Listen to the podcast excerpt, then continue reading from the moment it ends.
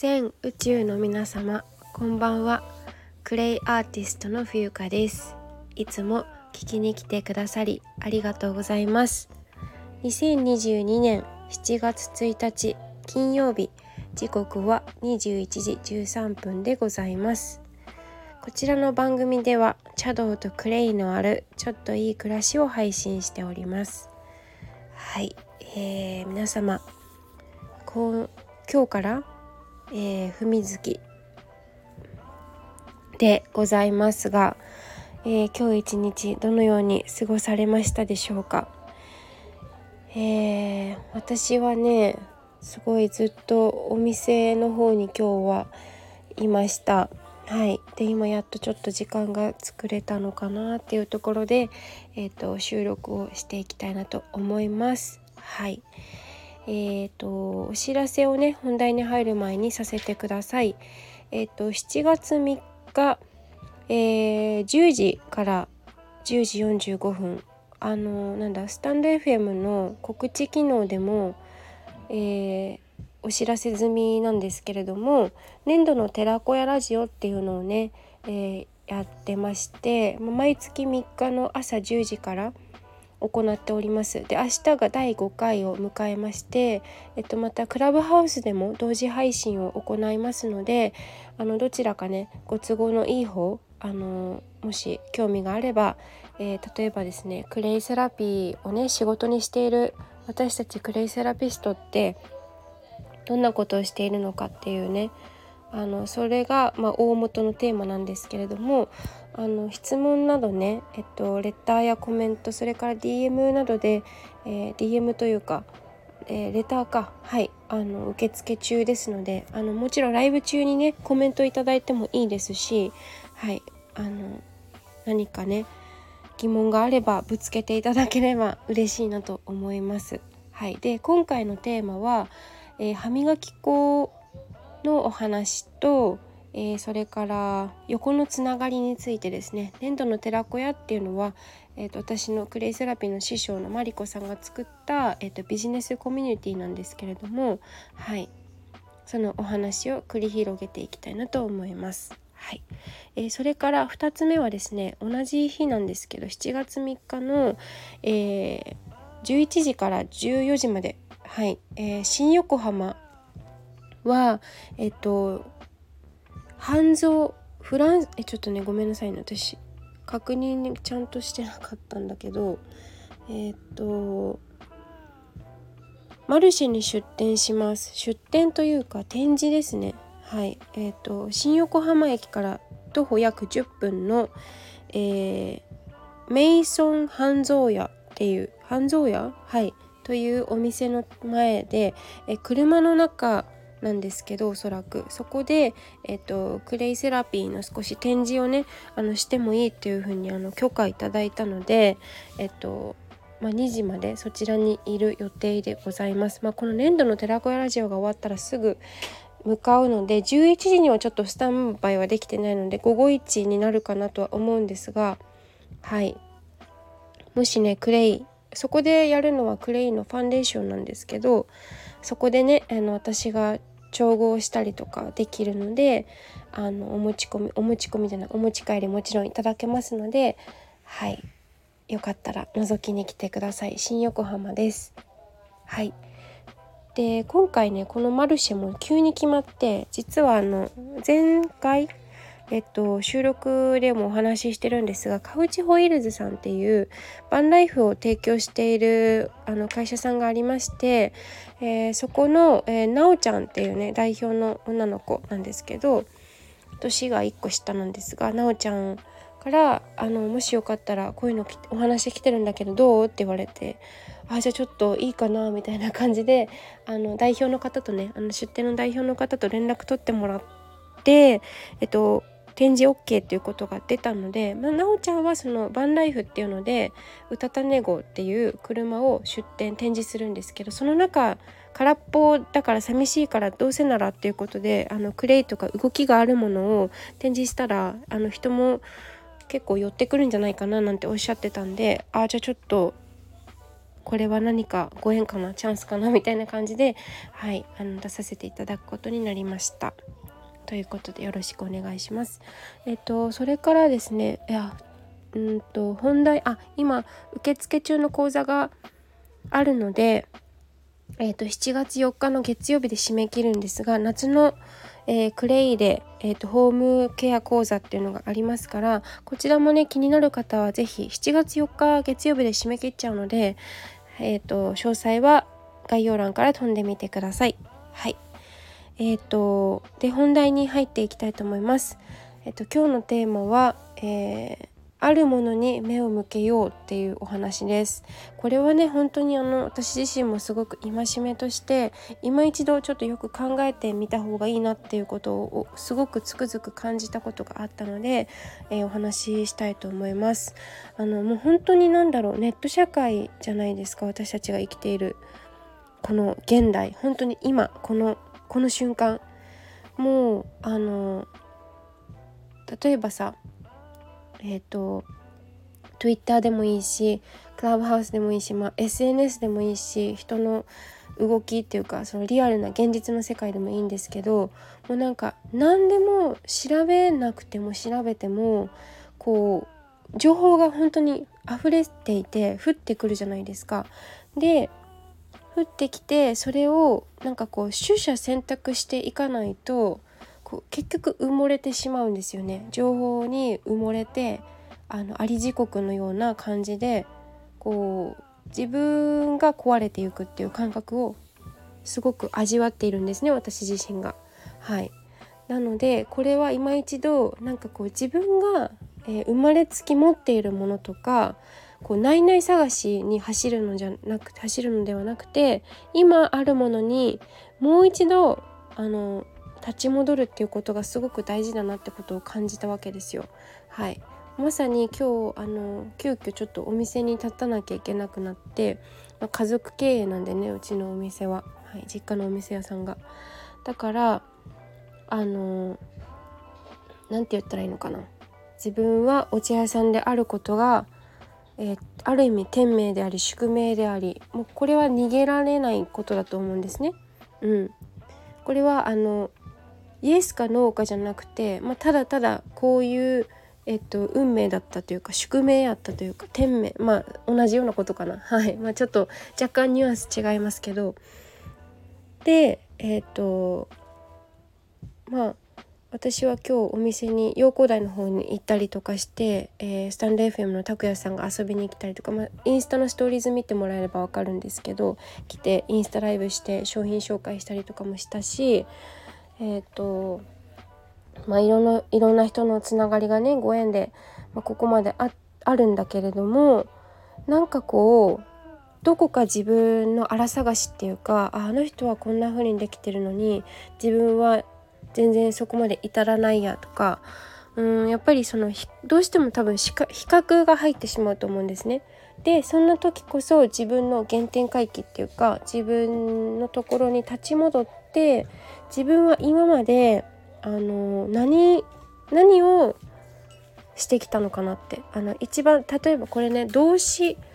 え、ある人から聞いたんですけど動詞であの振り返っていくとすごく分かりやすいらしいんですよ。例えばねなんか自分の好きなことが分からなくなっちゃったとか、まあ、私もよくあるんですけどってなった時に人って迷うんですよあれもこれもってやっぱ欲があるから。でそんな時はえっ、ー、と自分が今まで過去、えー、生きてきた中でえっ、ー、と動詞で何をしている時間が多かったか例えば私だったらうーん。いや私だったら何だろう。ちょっとこれ自分でもワークしないといけないんだけど例えば喋ることとか。あとはえっ、ー、と、playing、えっ、ー、と、演劇をすることとか、演じることとか、まあ人ってみんな演じているんだと思うんですけど、女優団、女優さん、俳優さんっていう感じでね、役割っていうのがあると思うので、私は。うん。あとは、そうだな、まあ人前に出ることとかなのかな、コミュニケーション、歩くこと、歩きながら歌うこととか、何でもいいんです。英語を喋ることとか話すこととかそう一回それを動詞でえ、洗い出してみると結構すっきりするしあれって自分の中でもあこんなことが自分得意だったんだとか発見があるわけですよ目に見えて。そうすると結構安心するっていうか人間ってやっぱり安心したいので生き物だから。あのまずはシェルシェルターっていうかまずこう体を守るために、えー、安心安全の場をあの守るために家っていうシェルターがあってあとはまず食べること生きることっていうなることで言うと食べることとかお水を飲むことっていうその安心安全その自分の身を守るっていう意味でねあとはやっぱりその承認欲求みたいなものがありますよね。うん、ってなると、まあ、自分のやってきたこととかに自信を持っていいと思うしこういうふうなんか情報方の時代だからこそそういった見直しが必要だと思うしやっぱり人生100年から120年代って今言われてますしあのわかんない。結構健康長寿って結構酷だと思うんですよね。はい。なんか私は、えー、祖母ね母方の祖母も一緒に住んでいるのでなんかねすごく背中を見てて感じるんですよね。なんかうーんこれは本当にいい悪いじゃないんだけど何て言うのかな。あの結構長生きしてしまうとですねそれなりにやっぱり残る人って大変だと思うんですよね。はい、まあ、それなりに楽しみはあるだろうけどうん。長生きするっていいもんか悪いもんかみたいなね。はい。で、えー、っと何が言いたいかっていうと私だったら例えばおばあちゃんと暮らした時間が長いからそこから得る知恵とかもあるだあるだろうし、えー、とうんと例えばね人によってはそういうなんかやっぱないものねだりするから人間ってあのその人が持ってるものがこう喉から手が出るほど欲しいみたいなことがねあるはずなんですよ。みんな言わないだけで。別にさそこにさあの名刺に書いてあの何？T シャツの上に貼っておくわけでもないしね。別に聞かないと分かんないことだし別にね口に出すっていうことでもないからさっていうことなんですけど、まあ、要は、えーと、私だったら例えばあの今日もねあの荷造りするのにあの紐の作りえ？紐の結び方がなってないって言われて散々さっきまで練習させられてたんですけど、まあ、それもさ今この瞬間に起きていることだからもしかしたら明日違っちゃうかもしれないし明日そういうことが起こらないかもしれないし私が求めない限りとか本当にこう今今今の連続じゃないですか。であの今っていうのはえー、現在はプレゼントって言うじゃないですか英語でも。だから今がやっぱギフトなんだよね。プレゼントであってかけがえのないものであって、まあ、過去は過ぎ去ったって書くから、まあ、あんまり当てに当てにしない方がいいかなって思っていて。で未来はフューチャーであ過去はパストだけどもう本当にパストだから過ぎ去ったもの。で未来ってのは未だ来ないって書くから未来はただの未来であってもう本当に何かわからないしもう今今今の連続だからうんとまあそういう何を言いたかったんだ？えっ、ー、とだから本当にこうないない探しをするのねこれ多分収録で何回か多分同じこと言ってるんですけどもうあの収録が 900ぐらい溜まっちゃってるんでちょっと遡るのも大変だからもう同じこと何回も大切なことは言おうと思ってるんですけどこれ自分の記録用としてもですよ。はい。皆さん本当にいつも聞いてくださってありがとうございます。はい。あのそうなんですよ。あんまりどなたが聞いてくださってるのかちょっと把握はしてないんですけどうん。だからあるもの自分が何者なのかっていうどんな家に生まれてどんな家庭環境同じかどんな兄弟兄弟は何人いて何歳差とか自分は何番目とかえっ、ー、と性格とか子供の時はこんな子だったとか周りからはこういうふうに言われたけど自分はこう思う。自分の中では自分の子供時代はこうだったとかね。やっぱりあると思うのでなんかそこを深掘りしていくと本当にこう自分が楽になるというか本当に比較することってめっちゃ無駄だしなんかそのどうしても比較になっちゃうと思うんですよ。この本当に何回も言うけど情報多いじゃん。なんかそれいらんっていうものも見たくないものとかもなんか知らぬが仏ってこういうことなんだろうね。なんかどんどん入ってきちゃうじゃないですか。それを排除したくても。なんか添加物とかと一緒でさ 日本って本当に添加物大国だからあの欧米とか、えー、欧州とかに比べてあの何倍も300とか200に比べて私たち日本って1,500種類ぐらいあの添加物入れられてるんでその避けられないんですよね。もう本当に。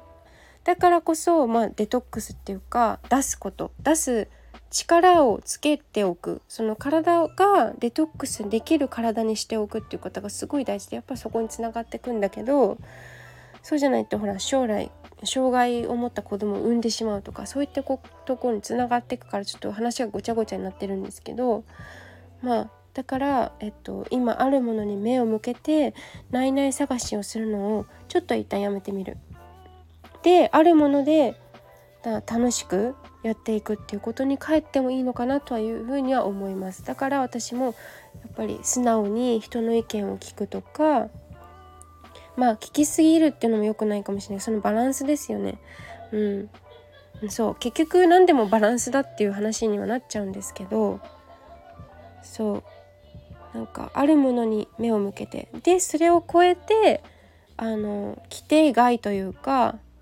うーん。規定外というか予想を超える想像を超える何かをするとまた面白い方向に唯一唯一無二になってなものになっていくんじゃないかなと思うんですね。はい、ちょっと何が言いたいのかなんか分かんなくなっちゃってるかもしれないけど大丈夫ですかね？ついてこれてますか？はいあのそうだから私がここに一緒にね家族と住んで住めていること家があること毎日お布団でちゃんと眠れていることお風呂に入れること、えー、綺麗なトイレに入れることおばあちゃんと会話ができることとかねあのまあ物がすごくうちは多いけど、まあ、物がないよりはいいのか分からんけれども、まあ、こういうふうに好きな本が読めることとかこうやってお話ができることとか健康でいられることとかもうすごいじゃないですか。うん、ありがたい感謝ですよね。うん、だから、まあ、そんな感じで焦らずのんびり。まあ緩急。緩急極めてじゃないけど。緩急転じてっていうか。まあ物事は全部バランスでございまして。はい。ちょっと長い収録にこれもまたなってしまったんですけれども、えーご清聴ありがとうございます。クレイアーティストの冬香でした。